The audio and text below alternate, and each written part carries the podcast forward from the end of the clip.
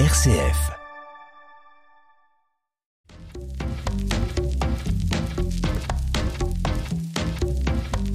J'ai une bonne nouvelle à vous annoncer. J'ai plus peur de rien. N'est-ce pas magnifique? Le miracle de la vie qui continue. Ah bah j'avais pas remarqué. Eh bien bonjour à toutes et à tous, envie d'un peu de fraîcheur pour passer un petit moment de détente et de culture, eh bien c'est par ici et on vous fournit même l'éventail. Alors à l'affiche du jour, la vexillologie, un mot très utile au Scrabble mais qui sert surtout à désigner l'étude des drapeaux nationaux. Viviane Perret nous en retracera l'origine, du moins d'une autre, dans le rendez-vous complément d'objets. Et puis une jeune aveugle qui tombe amoureuse d'un jeune Allemand spécialiste en transmission dans la France occupée. C'est toute la lumière que nous ne pouvons voir, une nouvelle série très attendue sur Netflix dont nous éclairera Pauline Harry. Et justement, en parlant d'occupation, eh c'est toute une page incroyable et méconnue d'un réseau clandestin que notre invité va nous faire revivre grâce à la bande dessinée. Bonjour Jean-Yves Le Naour. Bonjour. Merci d'avoir accepté notre invitation. Alors vous êtes historien et scénariste, auteur d'une quarantaine d'ouvrages, notamment sur la Première Guerre mondiale, mais pas seulement. Et vous venez de publier aux éditions Grand Angle le réseau Comète. C'est une ligne d'évasion des pilotes alliés qui était cofondée par une jeune Belge de 25 ans et qui partait de la Belgique jusqu'en Espagne en passant par Paris et le Pays Basque. Une filière, une aventure humaine au storyboard signé Marco, dessin réalisé par Olgado. On va le redécouvrir ensemble, tout doux en suivant la comète. C'est parti. Doudou avec Vincent Bellotti.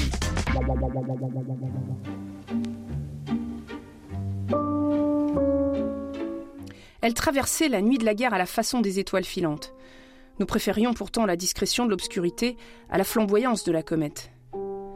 Ce n'est pas nous qui avons nommé notre réseau ainsi. Nous, nous disions la ligne. Il paraît que la foi déplace les montagnes. Nous nous contentions de les escalader. Voilà, nous nous contentions de les escalader, c'était déjà énorme. C'est par ces mots que débute cet album, le réseau Comète. Alors on va revenir dans un instant sur sa création et son mode de fonctionnement, mais d'abord, euh, Jean-Yves Le Namour, pourquoi ce nom Comète alors que ce réseau agissait dans l'obscurité la plus totale? Eh bien, euh, comme euh, on vient de le lire, euh, eh bien, il y a cette idée de la fulgurance. cette idée dans la nuit de l'occupation, cette fulgurance. certains aviateurs qui étaient abattus au-dessus de la Belgique en allant sur le chemin du bombardement de l'Allemagne ou au retour, voilà, étaient obligés de quitter leur leur, leur, leur, leur avion qui était touché par la DCA allemande et était récupéré par la résistance euh, belge, et, euh, gagnait le réseau Comète, et euh, qu'on n'appelait pas toujours le réseau Comète, comme on disait, on disait la ligne ou la DD ligne, euh, puisque c'est André Dejon, donc DD son surnom, donc d'où le nom de DD, et certains étaient de retour en passant par le Pays Basque, euh, à Gibraltar, et de retour au Royaume-Uni en l'espace d'une dizaine de jours, parfois 15 jours. Mmh. Certains disaient, le comète, c'est plus rapide que Thomas Cook. Donc c'est cette idée de, de, de, flamboyance et de rapidité qui s'est imposée pour, euh, pour Comet. Mais ce n'est pas toujours aussi rapide. Alors ce réseau, on va s'y infiltrer dans quelques minutes. D'abord un retour sur votre propre histoire. Jean-Yves Le Naour, vous êtes né à Meaux 31 euh, ans après la naissance de ce réseau en 1941. Euh, je laisse les auditeurs et auditrices calculer votre âge. Comment est né votre intérêt, je dirais presque votre passion pour l'histoire et notamment celle du XXe siècle et en particulier de la, de la Première Guerre mondiale? Ah, c'est toujours très difficile de, de, de, se pencher sur son passé. Et vous savez, c'est euh, c'est très dangereux d'écouter les historiens parce que les historiens sont des experts en reconstruction. Donc ce sont des experts en mensonges. Ah, bah, J'espère euh, pas quand trouver une cohérence. Oh, mais oui, mais vous savez, ce mensonge qu'on appelle l'histoire, disait euh, disait Napoléon. En, en fait, l'histoire est constamment réécrite euh, euh, par chaque génération selon selon son, son point de vue. C'est-à-dire qu'en fait, ce n'est pas un mensonge, mais c'est l'interprétation qui change en fait avec l'histoire. Mhm. Nous ne voyons pas la Première Guerre mondiale aujourd'hui avec les mêmes yeux qu'en 1920 ou qu'en 1950. Il n'y avait pas là de mensonge en 1950, mais il y avait un autre, une autre société, d'autres réflexions. Donc moi, euh, si vous voulez, c'est vrai, je suis né à Meaux, qui est une région qui est marquée finalement par l'histoire, puisque c'est là le point culminant de la, culminant de, de la bataille de la Marne. C'est une bataille qui n'a pas laissé beaucoup de, de mhm. traces, puisque elle a duré trois jours, mais c'est une bataille qui a comment dire, marqué le sort du, du, pays et de l'Europe, et d'une certaine façon l'histoire du monde, puisque c'est là que s'est jouée la victoire ou la défaite de la France en 1914. Et donc c'est toute cette histoire, cette influence du milieu donc qui vous a inspiré hein, pour de, pour devenir historien. Ce qui est amusant à souligner, Jean-Yves Le Namour, c'est que votre thèse en doctorat d'histoire portait sur les mœurs sexuelles des Français pendant la Première Guerre mondiale. C'était quand même plutôt original comme sujet. Première Guerre mondiale, vous y êtes beaucoup intéressé, alors pas seulement à travers des livres, mais aussi des documentaires, comme celui-ci par exemple qui a été consacré à une conséquence méconnue et tragique des combattants de la Grande Guerre. Écoutez. Le corps médical est complètement dépassé et surtout stupéfait par une incroyable catégorie de blessés sans blessure. Car la guerre est si dure que les corps se révoltent. Les jambes, par exemple, ne portent plus. Elles se défilent, elles tremblent comme des feuilles. Les médecins n'en reviennent pas. C'est pourquoi les malades sont le plus souvent mis à nu. Leurs contractions musculaires, leurs tics, leurs tremblements doivent être visibles aux médecins. Il n'est pas question de montrer de telles images au public. Pour garder le moral, les Français ne doivent pas savoir. Voilà, extrait de la, Quand la Grande Guerre rend fou, que vous avez co-réalisé avec euh, Grégory Laville en 2014. C'était un documentaire qui montrait ces images vraiment sidérantes de soldats traumatisés euh, sur le plan psychique et qui ne s'en sont jamais remis. Comme quoi, il n'y avait pas que les blessures physiques et les morts dans les tranchées, hein, l'image qu'on a d'habitude de la Grande Guerre. C'est ça. Et évidemment, euh, tout le monde euh, sait qu'il y a que la guerre euh, blesse les corps. Et si je dis aussi qu'elle blesse les âmes, aujourd'hui, évidemment, tout le monde est d'accord pour l'admettre. Mais en 1914, ce n'était pas le cas. Mmh. En, en 1914, on considérait que l'hystérie, que les maladies psychiques relevaient du féminin. Et donc, d'ailleurs, hystérie, ça relève d'utérus. Mmh. on était à ce point démunis que mmh. on faisait des compressions d'utérus sur les hommes. Les hommes pas d'utérus pourtant. Et pourtant, on compressait mmh. le, ventre des, hommes en pensant que ça allait réduire leur hystérie. Mmh. Voilà. En réalité, les médecins étaient complètement démunis. Euh, ils avaient affaire à, tout un tas de maladies psychiques qu'on comprend aujourd'hui naturellement. Mais à l'époque, on ne pensait pas que la guerre pouvait rendre fou. C'était une guerre qui devait, euh, au contraire, euh, viriliser les hommes. On, était dans tout à fait une autre mmh. époque et, ça a été très difficile à comprendre. Alors vous avez beaucoup aussi écrit sur d'autres sujets. Il y a la commune la garde Corée, encore sur l'avocate Gisèle Halimi ou l'empereur Bokassa Ier. Mais en 2012, nouveau moyen d'expression puisque vous êtes passé à la bande dessinée en tant que scénariste. Euh, pourquoi cette orientation? Qu'est-ce qu'il a décidé? À, à, la fois du hasard, mais vous savez, le hasard n'arrive qu'aux esprits préparés à le saisir par les cheveux quand il passe devant vous. Donc, je crois qu'il y avait oui, je crois qu'il y avait. Oh, je crois que c'est un scientifique qui dit cela. Mm. Le hasard et la nécessité, euh, Jacques Monod, je crois. Euh, le, le, je crois qu'il y avait au fond de moi euh, un désir de fiction.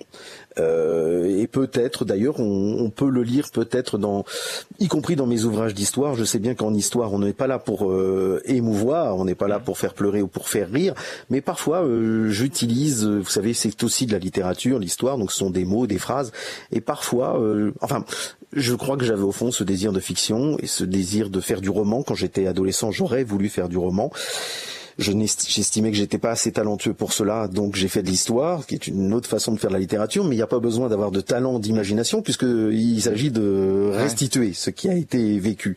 Et bon bah voilà, la, fiction, c'était aussi la fiction historique parce que je fais des BD historiques, euh, c'était une façon de raconter l'histoire autrement mais avec des codes de la fiction, euh, c'est-à-dire mm. une leçon d'histoire sans qu'on s'en rende compte, mais avec une mise en scène fatalement, parce que mm. la BD, ça reste de toute façon, comme le cinéma, comme le roman, ça reste mm, comment, un genre qui relève de la fiction, parce qu'il y a une mise en scène. Mm-hmm.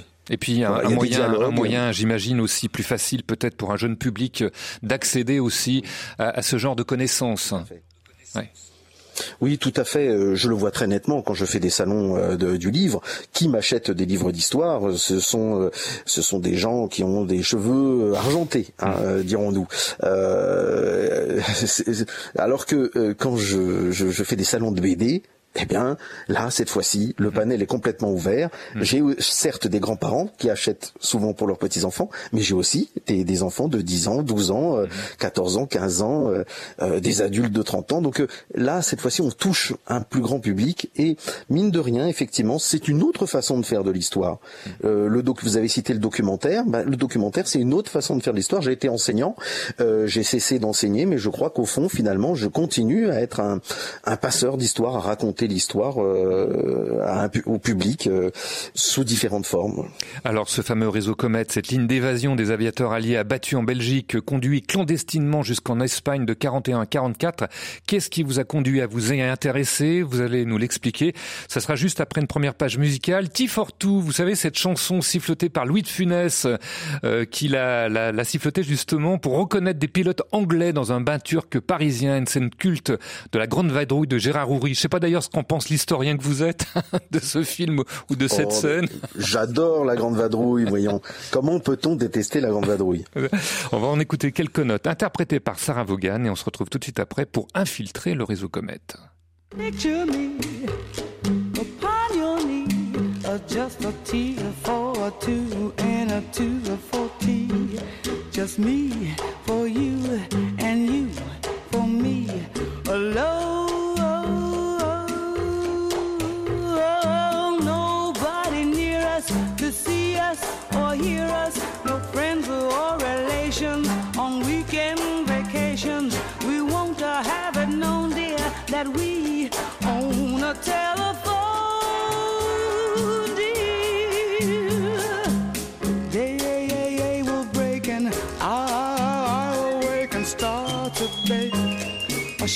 Sugar, cake for you to take for all the boys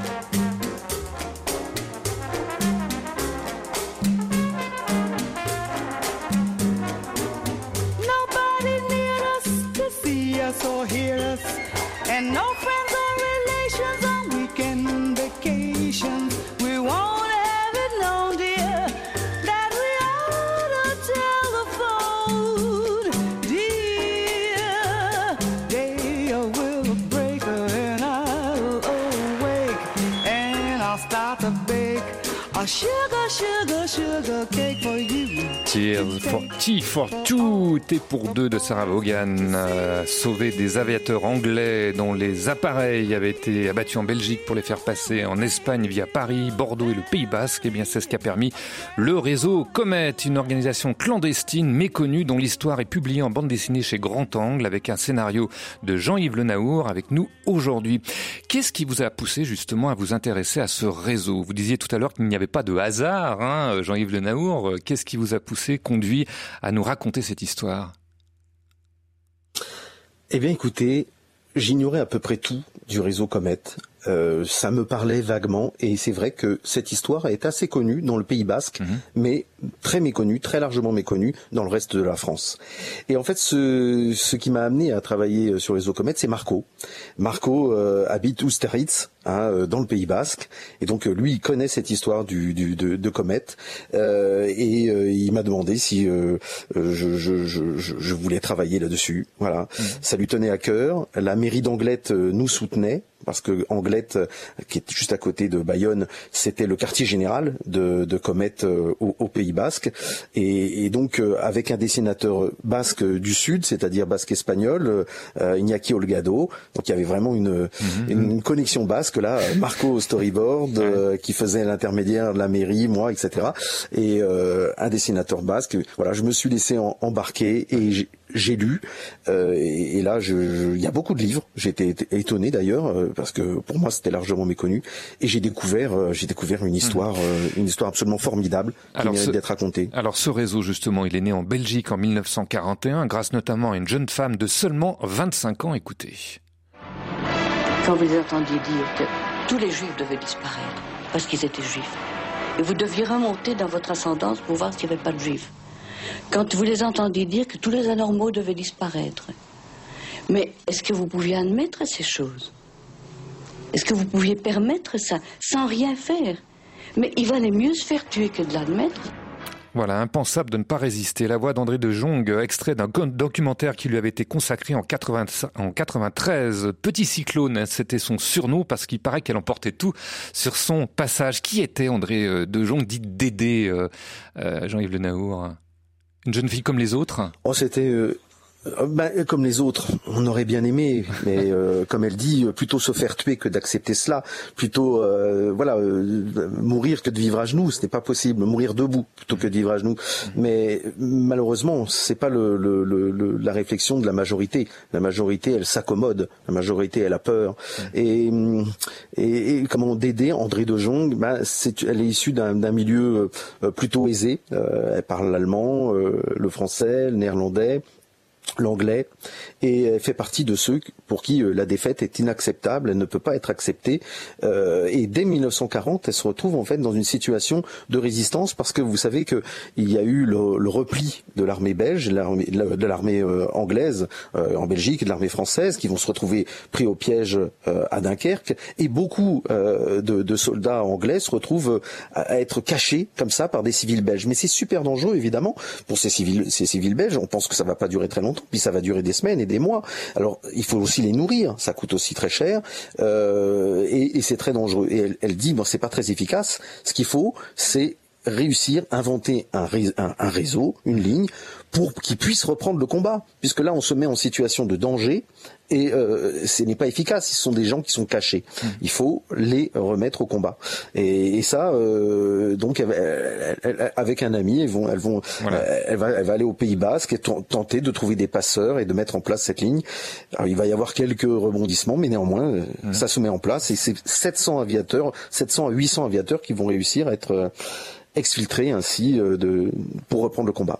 Alors évidemment, elle n'est pas toute seule, hein, vous l'avez dit, à monter ce réseau. Il y a son compatriote Arnold Dépé qui, lui, a, 34 ans. Un réseau qui, qui passait par où euh, exactement euh, et, pourquoi l'Espagne finalement Est-ce que vous nous rappeler le contexte, Jean-Yves Le Naour alors, euh, d'abord, il y a la frontière, la frontière euh, belgo-française à traverser. Hmm. Alors ça, c'est pas facile. Et il vaut mieux pas prendre la ligne euh, Bruxelles-Lille parce que la gare de Lille est très surveillée par les Allemands. On prend plutôt des petites lignes euh, Kievrin. on se glisse parmi les travailleurs pendulaires, les, les ouvriers belges qui vont travailler en France le matin et qui repartent en Belgique le soir. On se glisse là-dedans et on passe sur des petits postes de frontière où généralement il n'y a pas d'Allemands mais des, des, des, douaniers français. Et on dit, euh, il faut surtout pas évidemment parler, qu'on n'entende pas un accent anglais. On, leur dit, surtout vous parlez pas, euh, vous faites comme si vous, on, leur donne des faux papiers flamands, mm. comme ça les, les Français sont pas étonnés s'ils parlent pas parce que les Flamands, bah voilà, on comprend pas ce qu'ils racontent. Voilà, c'est pas la même langue. Bon, mm. et ensuite ils passent par Paris euh, et enfin on les emmène ensuite à Bayonne. Euh, ça c'est la première ligne, hein, parce qu'après une fois que ça va être éventé, il faudra passer par Nantes, puis par, par Bordeaux, Dax, puis après faire 50 km de vélo en, euh, parce que Bayonne était devenue une ville très très très surveillée. Mais ils passent par les toilettes euh, à Bayonne, ça, ça, leur évite de, de, de, de, de passer par les douaniers. Hein. Ils ont une, clé qui, euh, qui, qui donne finalement sur l'extérieur en passant par les mmh. toilettes d'un petit café, le café de la gare.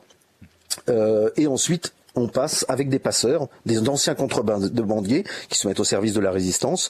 Euh, on passe en Espagne. Et, pourquoi l'Espagne? Parce que l'Espagne était un pays neutre, même s'il était, euh, comment dire, euh, très amical avec Hitler, puisque c'est l'Espagne franquiste. Mhm. Donc, passer les Pyrénées, c'est très dangereux. Vous avez à la fois les Allemands avec leurs chiens policiers, avec les, les rondes de, des Allemands dans, les, dans les Pyrénées. Hein.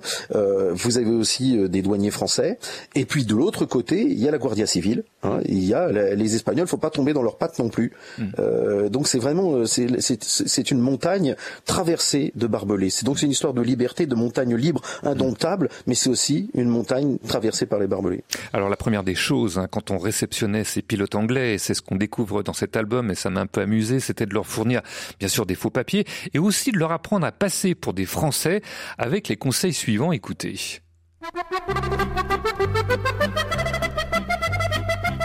Pour vous dissimuler parmi les Français, portez un béret, c'est un bon déguisement. Fumez des cigarettes comme les Français, au coin des lèvres, et fumez-les jusqu'à l'extrémité totale. Le tabac est cher. Portez votre sac sur une seule épaule, à la mode française. Ne marchez pas d'un pas militaire, mais ayez l'air fatigué, blasé, indifférent. Et puis surtout, pas de bâton de marche. Ça vous donnerait l'air d'un excursionniste britannique. Voilà, béret, cigarette, pour passer pour des Français, avec la consigne surtout ne pas parler pour ne pas trahir l'accent, quitte à passer pour un sourd-muet dans les trains, même si les contrôleurs de train complices n'étaient euh, pas dupes. Alors vous l'avez dit, Jean-Yves Le Nabour, euh, le point d'atterrissage avant de passer la frontière espagnole, c'était le Pays Basque, à Anglette notamment, et là, là, il y avait toute une organisation complice, hein, le maire, le curé, l'épicière, euh, et même une certaine Tango. Qui était Tango? Est-ce que vous pourriez nous le rappeler? Oui, mais juste un, un, point pour rappeler ce qui vient d'être dit, je ne l'ai pas inventé. Vous savez, il y avait des consignes euh, aux aviateurs euh, en cas effectivement de, de, de parachutage en France, euh, où on leur donnait un petit texte en disant voilà, voici les consignes à suivre euh, si vous tombez en Belgique ou en France. Et donc je n'ai fait que recopier ces consignes. On croirait que c'est complètement fou inventé. Mhm. non, pas du tout. C'est réel. Bon, j'en ai, j'ai peut-être condensé pour que ce soit drôle, mais c'est du réel. alors effectivement, à Anglette, il y a une certaine Tandgo, qui en fait c'est une Belge qui s'appelle Elvire de Greff, qui est arrivée là euh, avec son mari euh, et ses deux enfants euh, en, en, 1940 pendant pendant la débâcle. Vous savez, c'est l'exode. Il y a beaucoup de Français qui ont quitté leur domicile, 8 millions de Français. Il y a aussi beaucoup de Belges qui ont fui et, voilà, ils se sont, ils sont ils ont traversé la France, ils sont arrivés à la frontière, ils sont pas allés plus loin.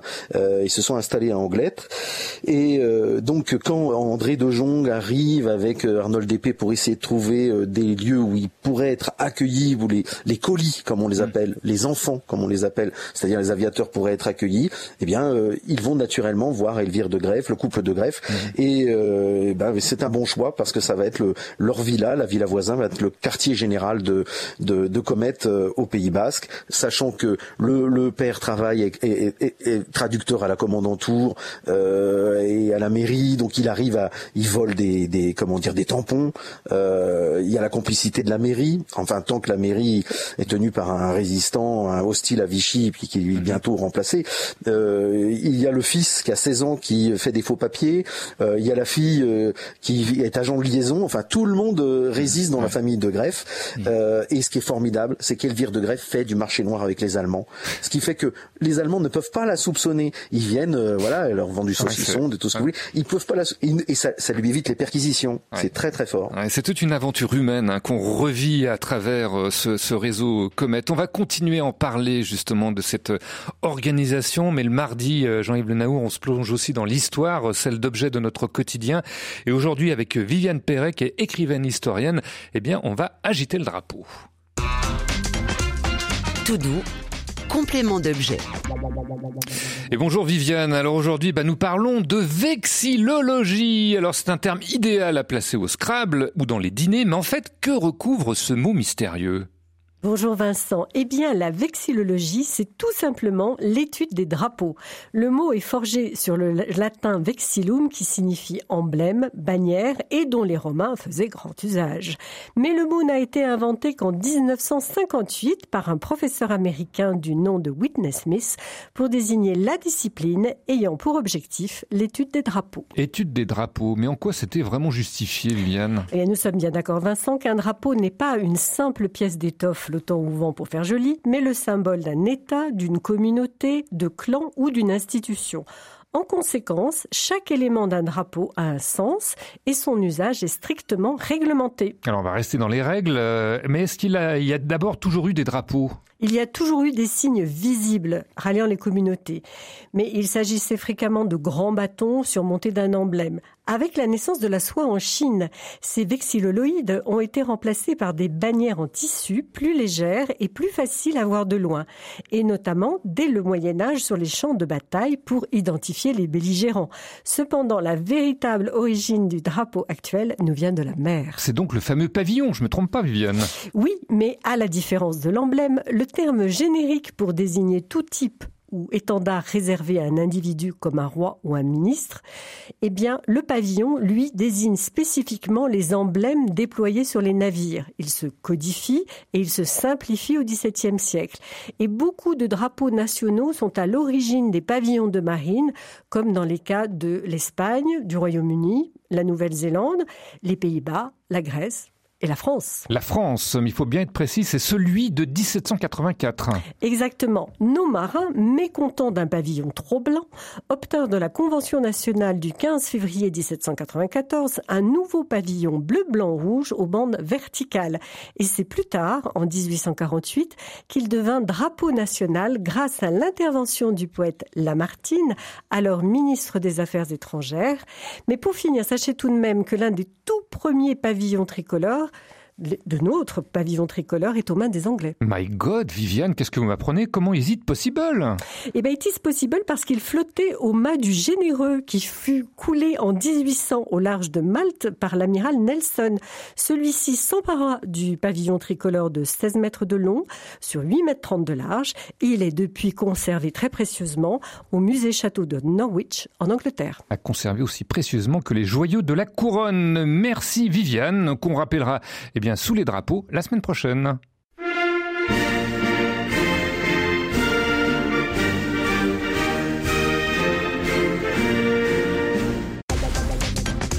Tout doux avec Vincent Bellotti. Voilà une petite marseillaise pour se mettre dans l'ambiance tricolore. Vous saviez ce que c'était que la vexillologie, Jean-Yves Le Naour? Pas du tout. J'ai appris quelque chose aujourd'hui. En tout cas, le drapeau français, eh bien, ils l'ont défendu à leur manière. Eux, ce sont les membres du, réseau Comet qui, pendant la dernière guerre, eh bien, ont permis d'exfiltrer des pilotes alliés abattus en Belgique pour les conduire jusqu'en Espagne via le Pays Basque. On va continuer de revivre cette aventure avec vous. Et puis, on aura aussi en ligne dans un instant Marco, celui qui a assuré le storyboard de cet album qui est paru chez Grand Angle. À tout de suite. Une émission de RCF et Radio Notre-Dame, présentée par Vincent Bellotti. Et retour sur le plateau de Toudou avec notre invité du jour, Jean-Yves Le Naour, historien et scénariste de bande dessinée, auteur du Réseau Comète, publié chez Grand Angle. Cette organisation clandestine qui, de 41 à 44, a permis de faire passer en Espagne des pilotes alliés abattus en Belgique, en les faisant transiter par Paris, Bordeaux et le Pays Basque.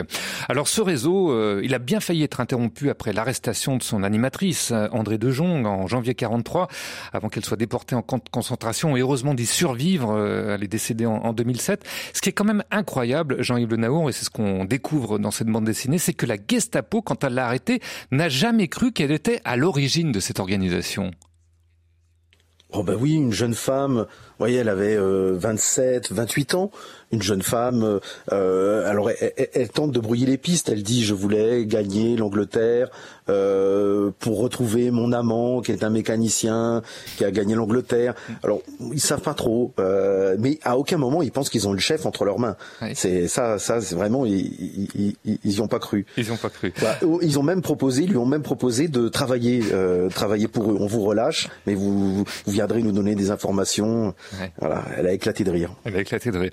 Ce réseau, il a bien failli être interrompu après l'arrestation donc de son animatrice André en janvier 43, euh, mais euh, il va continuer quand même à exister grâce notamment euh, à une autre ado euh, de tout juste 14 ans. Écoutez. Dites-moi. Pardon. Alors Ici. là, il y avait les barriques et au fond là-bas, c'était des, comme des lits de camp qu'ils avaient mis avec des matelas par terre pour quand il fallait qu'ils restent le soir. Et c'est là que se cachaient euh, les aviateurs que, que, secourait le, le, réseau Comet quand les amants venaient consommer au bar. Il y en avait beaucoup, 4, 5 peut-être, maintenant pas plus. Hein. Il n'y en avait pas beaucoup, c'était juste euh, comme ça posé.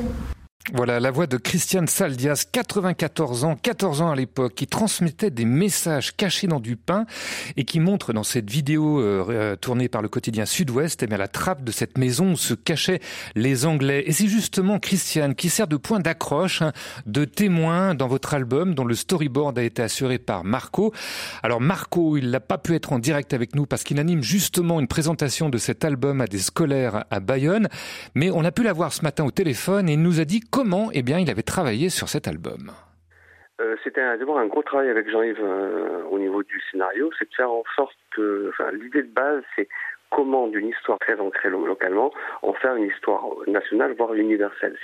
Qu'est-ce qu'on pouvait en puiser pour pouvoir faire narrativement quelque chose qui soit attrayant, euh, qui soit pas du livre d'histoire et d'utiliser, euh, comme euh, l'explique assez facilement et très simplement Jean-Yves, tous les outils de la fiction pour toucher le, grand public. Mais tout ça en s'appuyant sur des faits extrêmement précis et brodés autour d'une fiction qui, qui rend le cocktail euh, buvable, on va dire. Euh, justement, l'album commence euh, par une rencontre avec un journaliste qui vient interviewer Christiane, qui est une jeune fille qui a pris la relève du réseau Comet après l'arrestation de celle qui l'a fondé. Alors bien sûr, c'est une fiction, mais c'est une manière de, de, rendre le récit plus vivant, une première accroche comme ça? Bah, Vivant, vous avez dit le mot, hein, vivant, parce que Christiane est une personne qui est encore en vie, hein, qui a 14 ans à l'époque, qui euh, euh, juchait sur son vélo euh, allait euh, euh, transmettre des messages cachés dans un, dans un bout de pain. Cette personne-là existe encore et c'est elle qui a donné en gros une dynamique à cet album-là, parce que quand on l'a rencontrée en premier, il fallait aller in situ, aller sur place avec elle sur Anglette, tenter de la suivre, parce qu'à 94 ans, elle galope. Hein. Euh, donc euh, une énergie telle. Donc c'est euh, c'est elle qui nous a amené tout le tout le sel, toute l'énergie. C'est ça qu'on a de mettre dans la bande dessinée. Voilà, il fallait qu'elle soit. Elle est encore actuellement la porte-parole. Elle l'est encore et du coup elle est fixée sur euh, du papier maintenant. Alors on suit donc euh, tout euh, le déroulement de ce réseau Comet avec ces passages donc des passeurs qui emmènent les aviateurs, qui leur font traverser les, les, montagnes, qui les font arriver jusqu'au Pays Basque, dissimulés dans une auberge. sur quel document vous avez travaillé pour rendre tout ça concret? Alors voilà, moi en tant que storyboarder, mon travail, ça a de faire d'abord le tampon entre le dessinateur et le, scénariste et de faire toute la recherche de, documentation. Pour ça, je me rapproche de, des amis du réseau Comet qui font un gros travail en, local ici. Euh, et puis il se trouve que les, les lieux existent encore, les fermes existent encore, les bords existent encore les endroits, même s'ils ont changé, l'école de Choutard existe encore, euh, l'auberge l'Art existe encore, on peut encore euh, la visiter. Donc moi, ça a été un travail de recherche de, documentation, de remise euh, à l'époque. Et puis après aussi, c'était très important de donner une, autre, une autre dimension à ce travail-là, c'est de faire venir Jean-Yves qui vient de Marseille, de faire venir au Pays Basque, euh, faire venir l'éditeur aussi au, au, Pays Basque et, donner notre dimension. C'est-à-dire, on peut avoir de la documentation, on peut avoir de la photo, on peut avoir tout, des récits, mais être in situ, ça, c'est une, dimension qui est primordiale dans notre travail. L'observation, la mise en situation est, importante. Quand j'explique, par exemple, qu'on est sur les crêtes du Bissau-Loussé, qu'à droite, on voit la mer et à gauche, c'est la montagne, et qu'on est au milieu des Fougères, au milieu des Avec la, euh, cette euh, humidité euh, et cette brume qui monte. Je crois qu'il faut le sentir et ça c'était important. Donc on a organisé aussi un week-end ici de rencontres où on a été sur les traces du réseau Comet avec les amis du réseau Comet. On a marché sur les pas de ces passeurs et de ces aviateurs. et il faut aussi que je précise qu'il y a un énorme travail qui est fait aussi avec la coloriste Areta qui rajoute une troisième lecture qui est pertinente et sans elle aussi, je pense que la lecture est différente. Au fond, qu'est-ce que vous aimeriez qu'on retienne de, de cet album une fois qu'on l'a refermé? Euh, Restons vigilants, euh, n'oublions pas, et le passé euh, est vivant tant qu'on le tant qu'on le fait vivre en fait. Voilà. moi je vois, je fais des rencontres scolaires, les, les, enfants qu'on rencontre, on leur explique qu'ils sont dans un, lieu plein de mémoire et cette mémoire-là, bah, c'est à eux à continuer à la faire vivre et. Doudou avec Vincent Bellotti. Voilà, Marco qui a assuré le storyboard, c'est-à-dire le découpage de cet album BD dont les dessins, on le rappelle, ont été confiés à Olgado. Je ne sais pas si vous avez un commentaire, Jean-Yves Le Naour, à faire justement sur ces dessins et cette mise en page. Est-ce que c'était vraiment conforme à vos attentes? Oh, Marco est, formidable. Euh, Iñaki euh, vraiment est un super dessinateur. Donc moi, on a déjà tous travaillé ensemble dans une précédente série sur Verdun. Donc je savais le résultat à l'avance. Donc euh, euh, oui, moi je, je, dirais exactement comme Marco, c'est la rencontre avec Christiane Salias, dernière survivante du réseau, qui nous a vraiment euh, bouleversés. Et, et, elle ne pouvait qu'être l'héroïne de, de, cette, de, de, de, de, cette bande dessinée.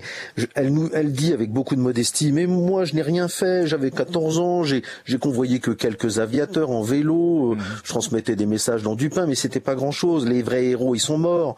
Alors c'est vrai, il y a des, des, des, des grands chefs qui ont été arrêtés, qui ont été fusillés au Mont Valérien, le père d'André Dejon par exemple. Hmm. Il y en a d'autres qui ont été déportés, qui sont jamais revenus des camps de concentration. Mais je dois rappeler qu'il n'y avait pas de petite résistance. Quand on était arrêté, c'était la déportation et bien souvent la mort euh, pour tous, qu'on ait 14 euh, ans ou qu'on ait 70 ans, qu'on soit le chef du réseau ou qu'on soit une petite main. Hmm. Le réseau Comet qui continue de survivre dans les mémoires grâce à une marche qui est organisée régulièrement sur les lieux même des passages. On en parlera tout à l'heure. On évoquera aussi quelques anecdotes hein, concernant ce réseau tiré de votre album. Et puis, on parlera aussi de séries télévisées avec justement une série qui parle euh, de cette période de, l'occupation qui est très attendue euh, au mois de novembre sur Netflix. Ça sera juste après une deuxième page musicale d'actualité. Vous parliez du Mont Valérien. Ben, L'affiche rouge, c'est un texte d'Aragon chanté par Léo Ferré, un titre qui fait référence au réseau de résistantes communistes lancé par Misak Manoukian, ouvrier et poète arménien, fusillé en 44 par les nazis, donc au Mont Valérien, là où c'est d'ailleurs rendu le président Macron dimanche dernier. Je ne sais pas si vous avez un commentaire en tant qu'historien à faire sur cet hommage, euh, Jean-Yves Le Naour. C'est quelque chose qu'on attendait euh, depuis longtemps. Vous savez, la panthéonisation, c'est pas un geste d'histoire. Le, président de la République euh, n'est pas, ne fait pas une leçon d'histoire pour l'histoire. Il fait une leçon d'histoire pour le présent. Et ces étrangers qui ne sont pas nés français, mais qui sont prêts à mourir pour la France, eh bien, c'est c'est quelque chose de, de, de, de, magnifique qu'il faut, qu'il faut, dont il faut parler et dont il faut se souvenir, hmm. surtout aujourd'hui. On va écouter quelques notes de cette affiche rouge de Léo Ferré. On se retrouve tout de suite après.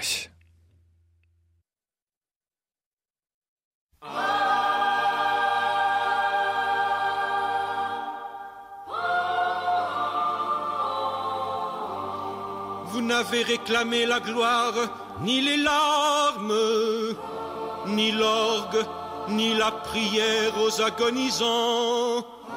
Onze ans déjà, que cela passe vite, onze ans, vous vous étiez servi simplement de vos armes. La mort n'éblouit pas les yeux des partisans. Vous aviez vos portraits sur les murs de nos villes, noirs de barbe et de nuit, hirsutes menaçant l'affiche qui semblait une tache de sang, parce qu'à prononcer vos noms sont difficiles. Ils cherchaient un effet de peur sur les passants. Nul ne semblait vous voir français de préférence. Les gens allaient sans yeux pour vous le jour durant. Mais à l'heure du couvre-feu, des doigts errants avaient écrit sous vos photos Mort pour la France. Et les mornes matins en étaient différents. Tout avait la couleur uniforme du givre.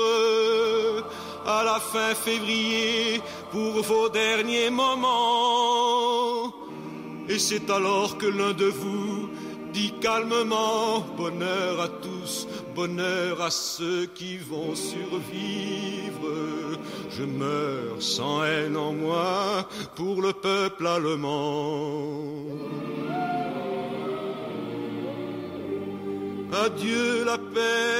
Voilà, extrait de l'affiche rouge d'Aragon interprété par Léo Ferré. C'est vrai que c'est un texte, une chanson particulièrement poignante. Hein. Je sais pas si vous avez des frissons comme moi quand on écoute ça, Jean-Yves Le Naour.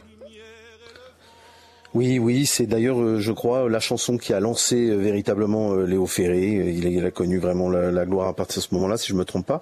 Euh, les Allemands avaient euh, édité une affiche, l'affiche rouge, donc qui a donné ce nom à ce poème mis en, en musique par Léo Ferré, euh, affiché sur 15, 15 000, édité à 15 000 exemplaires, affiché sur les murs de France. Et le, le titre, c'était l'armée du crime.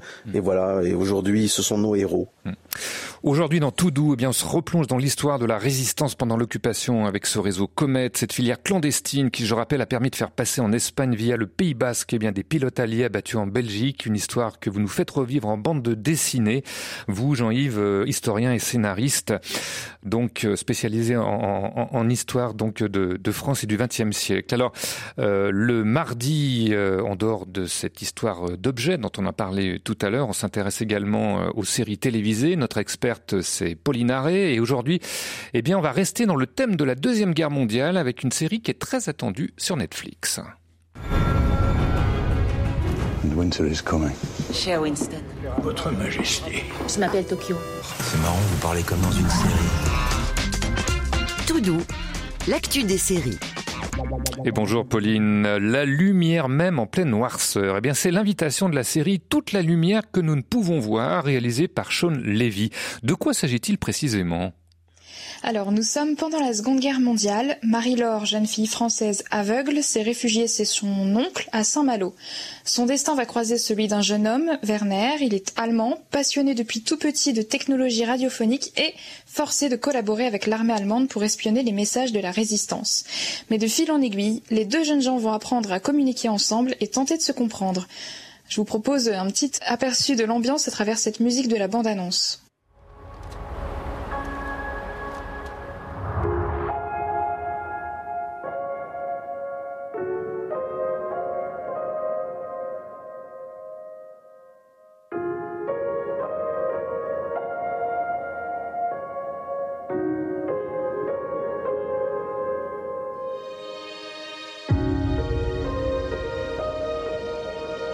Alors les mélomanes auront reconnu le clair de lune de Debussy. Alors sur cette bande-annonce, on voit le déroulement du drapeau nazi, Saint-Malo bombardé, des mains qui se rejoignent, et puis une jeune femme sur une plage, une ambiance à la fois guerrière et romantique. D'où a été tirée cette série, Pauline? Eh bien, cette série part du livre éponyme Toute la lumière que nous ne pouvons voir. C'est un roman qui a reçu le prix Pulitzer en 2015. Alors, c'est l'équivalent de notre prix Goncourt aux États-Unis. Hein. Et son auteur, Anthony Doerr, a révélé avoir passé près d'une dizaine d'années à faire des recherches pour être le plus fidèle possible à la vérité historique et technique. Du côté de la série, le paysage est celui d'une ville de l'Aveyron, ville franche de Rouergue, transformée pour un temps pour coller au mieux à la réalité du moment. Alors, cette euh, série sur la guerre, est-ce qu'elle n'est pas quand même un peu trop noire? Eh bien non, puisque comme l'avance d'emblée son titre, la série préfère se concentrer sur la lumière. Cette lumière, c'est d'abord l'humanité malgré l'horreur, en se concentrant davantage sur les personnages et leurs relations que sur les conflits. Et puis il y a vraiment cette idée chevillée au corps de conserver la foi ou de retrouver foi en l'humanité grâce à ce lien qui unit les deux protagonistes. Un mot sur la réalisation et le casting de cette série, qu'est-ce qu'on peut en dire? Oui, eh bien le scénario a été écrit par Steven Knight, qui est à l'origine de Peaky Blinders, et puis c'est Sean Levy, connu pour être le producteur de Stranger Things, qui a réalisé. Et puis côté comédien, on retrouve Mark Ruffalo, le Hulk de la série Marvel, qui incarne le père tout en tendresse de l'héroïne. Il y a aussi Hugh Laurie, ex-Doctor House, en vétéran traumatisé par la Première Guerre mondiale. Le rôle du jeune Werner, lui, a été confié à Louis Hoffman. Il a été vu dans la série Dark et enfin Marie-Laure. Eh bien, c'est Aria Mia Loberti, une jeune comédienne qui débute et qui est vraiment bouleversante en jeune fille aveugle et romantique. Voilà, toute la lumière que nous ne pouvons voir, eh bien, nous ne pourrons la voir justement qu'à partir de novembre prochain euh, sur Netflix. Merci Pauline. Par contre, nous, eh ben, on n'attendra pas si longtemps pour se retrouver la semaine prochaine. Doudou avec Vincent Bellotti. Voilà toute la lumière que nous ne pouvons voir. Je ne sais pas si c'est une série qui pourrait vous tenter, Jean-Yves Le Naour.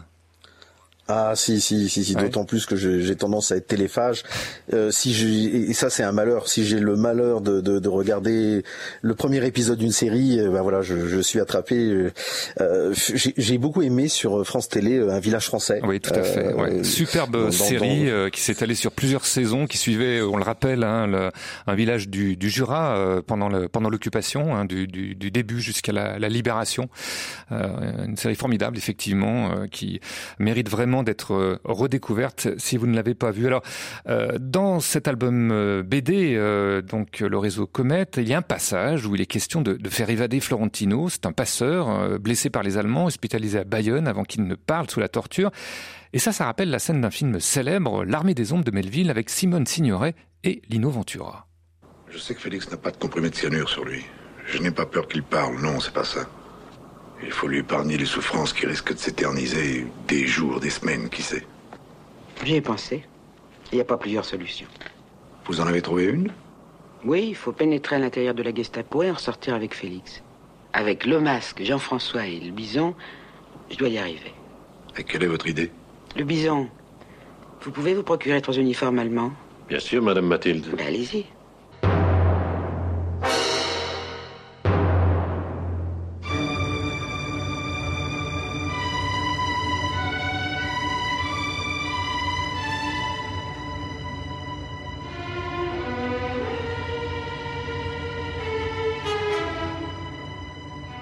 Extrait de la musique du film L'Armée des Ombres qui a servi également de générique à une célèbre émission de télévision, Les Dossiers de l'écran, qui a dû traumatiser des générations de téléspectateurs. Je ne sais pas si c'était votre cas, Jean-Yves Le Naour, chaque fois qu'on entendait ce générique. L'armée des ombres, la tentative n'aura pas lieu hein, dans le film, mais pour le réseau Comet, elle a bien marché grâce au culot de Tango, membre de l'organisation. C'est ça que vous rappelez aussi dans cet album? Oui, et quand je suis tombé sur cette histoire, je me suis dit euh, que Kessel avait dû s'en inspirer pour écrire euh, L'Armée des Ombres, qui a été adapté par euh, Melville euh, au cinéma. Parce que le, le, le culot, cette histoire, mais c'est incroyable. Pour récupérer et faire évader un résistant, euh, eh bien, on va on va s'habiller en, infirmière, on va s'habiller en médecin, on va, on, on, on, va dire que voilà, il, il doit être changé d'hôpital avec des faux papiers, etc. C'est ça, ça paraît complètement fou. Ça ne marche pas dans le dans le film, mais là dans la réalité, Florentino, ça a marché. Il a été blessé au cours d'un passage où il transportait du courrier. Le courrier n'est pas tombé entre les mains des Allemands parce qu'il a su dissimuler. Il était que blessé aux jambes. Il a su dissimuler le, courrier euh, et il, s'est fait glisser à quelques mètres plus bas. Et ensuite, donc, il a été conduit. Euh, à l'hôpital et les Allemands se promettaient, une fois qu'il serait euh, guéri, de, de l'interroger, c'est-à-dire de le torturer. Mm. Euh, C'était le passeur numéro un, hein, Florentino. Et, et, donc il fallait absolument le faire évader. Ben voilà, ils sont habillés en allemand, avec des, arrivés, des, soldats allemands, hein, voilà. Euh, et puis ils ont voilà, ils ont ils ont pris le à la nez à la barbe des, des, des, de la Gestapo. Ils ont sorti donc ce, ce passeur et pour pouvoir le, le, le sauver, l'exfiltrer. Alors il y a beaucoup d'anecdotes hein, qu'on découvre dans cet album, le réseau notamment ces passages de torrents et de montagnes, 16 heures de marche à travailler, enfin je veux dire à marcher justement dans l'obscurité pour pouvoir passer en, en Espagne. Puis il y a d'autres anecdotes un peu plus souriantes qu'on va découvrir dans quelques instants grâce à un spécial boîte à tout doux. La boîte à tout doux. Première anecdote, première question, Jean-Yves Le Navour, pourquoi c'était essentiellement des jeunes filles qui étaient chargées d'escorter ces aviateurs jusqu'au Pays Basque? Parce qu'on se méfie moins des jeunes filles. Et regardez Christiane, euh, la dernière survivante, elle avait 14 ans, et ben elle faisait du vélo, et elle n'était pas arrêtée par les... Elle portait un pain, dedans, dans le pain, il y avait des messages de la résistance, elle n'était pas arrêtée par les Allemands. Qui peut imaginer que cette jeune fille de 14 ans est une agente de liaison? Euh, Donc voilà, c'était, c'était un réseau extrêmement féminin en dehors des passeurs dans les dans les dans les Pyrénées. Euh, C'était essentiellement des femmes qui convoyaient qui convoyaient ces aviateurs. Hum. Quel signe de reconnaissance était mis en place dans l'auberge pour signaler que la voie était libre pour venir chercher les pilotes alliés? Est-ce que vous en rappelez? Oui, c'est une corde, une corde qui pend d'une fenêtre. Si la corde pend, ça veut dire qu'on peut rentrer. Si euh, si la corde ne pend pas, j'espère que c'est bien dans ce sens-là, ça veut dire que euh, les, les, Allemands sont là parce que c'est une auberge. Ce qui est fou, c'est qu'il y a les aviateurs qui sont cachés en haut ou en bas, dans la cave ou bien en haut dans le grenier, et comme c'est une auberge, on donne à manger aux Allemands, on, on, on, on les nourrit. Hein, euh, donc c'est une histoire folle. Donc évidemment, on n'en rajoute pas et on vient pas chercher les, les aviateurs quand les Allemands sont là. Donc d'où le coup de la corde qui pend d'un. on imagine. Allez, dernière question. Quel rapport y avait-il entre un personnage de cet album avec l'écrivaine Amélie Nothomb?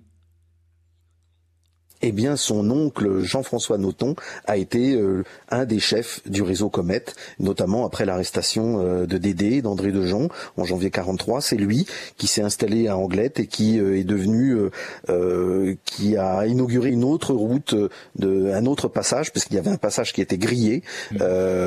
depuis l'arrestation d'André. Et donc voilà, on, on, passait plus au sud, vers Espelette, et il est devenu passeur en chef, en quelque sorte, et chef du réseau mmh. dans, dans le Pays Basque. Voilà pour ces quelques anecdotes et beaucoup d'autres à retrouver dans cet album Le Réseau Comet. On se retrouve dans quelques instants euh, pour terminer ensemble cette émission. Doudou avec Vincent Bellotti. 90 personnes ont participé à cette marche commémorative, dont beaucoup de passionnés d'histoire, y compris des Anglais. Je pense que c'est très important de rendre hommage au courage des Français et des Basques qui ont tant fait pour sauver nos pilotes héroïques. Voilà, extrait d'un reportage diffusé sur France 3 Nouvelle-Aquitaine en septembre 2022, un reportage consacré à la marche commémorative du réseau Comète, effectuée aujourd'hui par les proches, enfants ou petits-enfants des membres de l'organisation, mais aussi des descendants des aviateurs sauvés par le réseau. Et ça vient de toute euh, l'Europe, hein, euh, la Belgique, euh, également l'Angleterre. Elle a lieu tous les ans, cette marche, Jean-Yves Le Naour elle a lieu tous les ans. Malheureusement, euh, les années où il y a eu du Covid, il a fallu évidemment euh, l'interrompre. Mais euh, sinon, c'est un rendez-vous annuel auquel les, les, enfants, les petits-enfants des aviateurs qui sont en vie aujourd'hui parce qu'il y a eu ces résistants qui les ont qui ont réussi à les exfiltrer euh, et donc euh, ils veulent leur rendre hommage.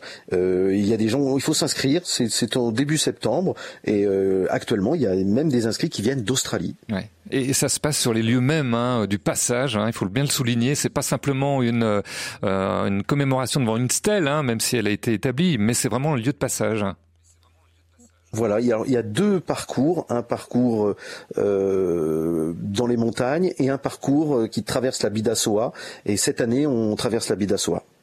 Au final, euh, rappelez-nous combien d'aviateurs. Au, final, rappelez-nous combien d'aviateurs, plus largement de personnes, parce qu'il n'y a pas eu des aviateurs hein, qui ont pu bénéficier de ce réseau environ 800 personnes ont réussi à, à, passer, pas tous par le Pays Basque, hein, mais euh, euh, environ 800 personnes. Mais ce qui est terrible avec ce réseau, c'est que il y a 700 personnes qui ont été arrêtées. Donc c'est presque une vie sauvée pour euh, une, une, une vie donnée. Vous imaginez quelle somme de courage il faut avoir hein, pour pour entrer comme ça en résistance. Parce que vous savez un réseau ça se pénètre. Ça se pénètre facilement. Il peut y avoir euh, mm. euh, des espions allemands qui parlent parfaitement l'anglais qui se prétendent aviateurs et qu'on va secourir et qui vont ainsi pénétrer le réseau noter les adresses les noms et qui en sont, ensuite feront tomber toutes les têtes le réseau, c'est ce qui va se passer. Et c'est ce qui va se passer malheureusement. Le réseau Comet, euh, il a fermé définitivement. Je crois que c'était en juin 44, hein, le, 6 juin. Je crois que c'était la dernière traversée euh, qui a permis, euh, qui ont donc à ces aviateurs alliés de, de, passer en Espagne pour découvrir vraiment cette page de la résistance qui est méconnue. Moi, je ne le connaissais pas. J'étais un peu comme vous, Jean-Yves Le Naour. J'ai vraiment découvert cette histoire incroyable. L'album, il est publié chez Grand Angle avec un storyboard, on le rappelle, de Marco et des dessins d'Olgado, avec en fin de bande dessinée tout un dossier qui rappelle la création et l'organisation de cette filière avec de nombreuses photos d'archives, bref, de la belle ouvrage, comme on dit, pour pas oublier celles et ceux à qui on doit notre liberté euh, aujourd'hui. D'autres projets, euh, Jean-Yves Le Naour, euh, dans vos cartons?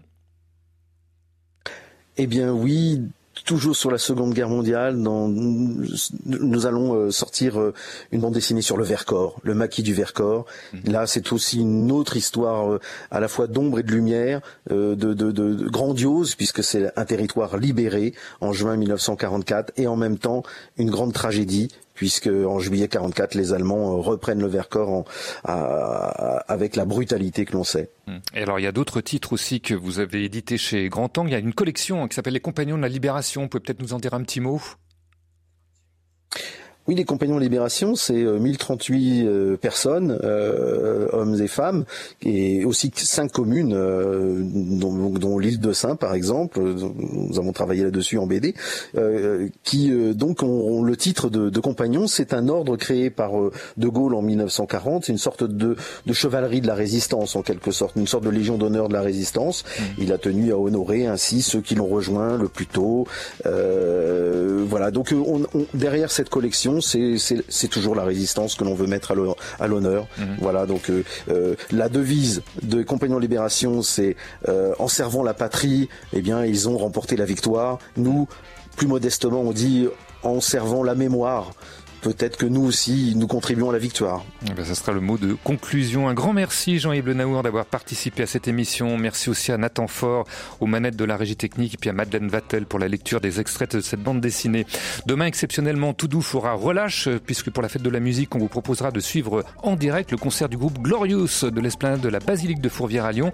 Un concert qui sera précédé d'une émission spéciale avec le groupe à 17h. Nous, on se retrouvera jeudi pour des escapades vers le vivant. C'est le titre d'un ouvrage riche illustré qui vous propose des pistes pour se reconnecter avec la nature un petit peu partout en France.